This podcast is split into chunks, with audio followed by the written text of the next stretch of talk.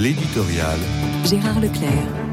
Une grande page de Nicolas Bavresse dans le Figaro d'hier rappelle qu'il y a 50 ans paraissait un livre mémorable d'Alain Perfit Quand la Chine s'éveillera, le monde tremblera. C'était la reprise d'une formule de Napoléon suffisamment frappante pour attirer l'attention d'un très nombreux public dont je suis parti à l'époque. La date 1973 est à retenir. Le grand timonier Mao Tse-tung est encore en vie. Sa mort en septembre 1976 sera saluée en Occident de façon assez surprenante. Valérie Giscard d'Estaing, notre président de l'époque, n'hésite pas dans l'éloge.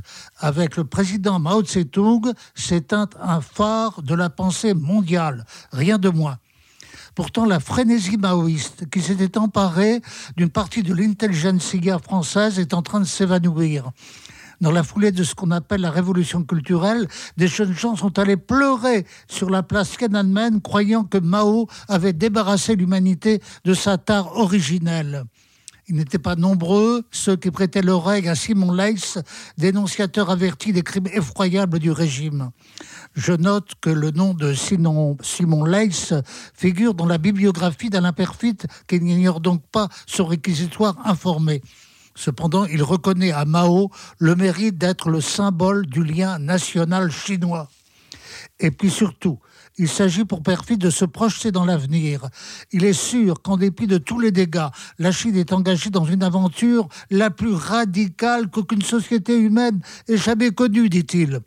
L'ouverture totale au capitalisme, il l'avait prévu avec ses indiscutables succès la Chine est désormais en concurrence avec les États-Unis pour le leadership mondial, même si sa victoire n'est pas assurée.